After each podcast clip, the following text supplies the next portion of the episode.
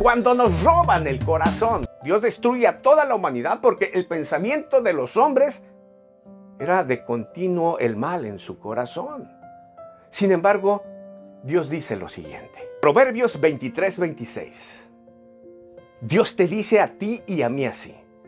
Dame, hijo mío, tu corazón y mira en tus ojos por mis caminos. Lo que Dios nos pide a ti y a mí es el corazón. A cada ser humano es tu corazón porque de él mana la vida. Porque no podemos confiar en lo que Él dice. La mejor manera es confiar en Dios poniendo nuestro corazón en sus manos. Esa es la clave, esa es la fórmula. Pero no hay cómo puedo poner mi corazón en las manos de Dios. Es sencillo. Atrévete a creer en Él. Atrévete a recibir lo que Él hizo por ti.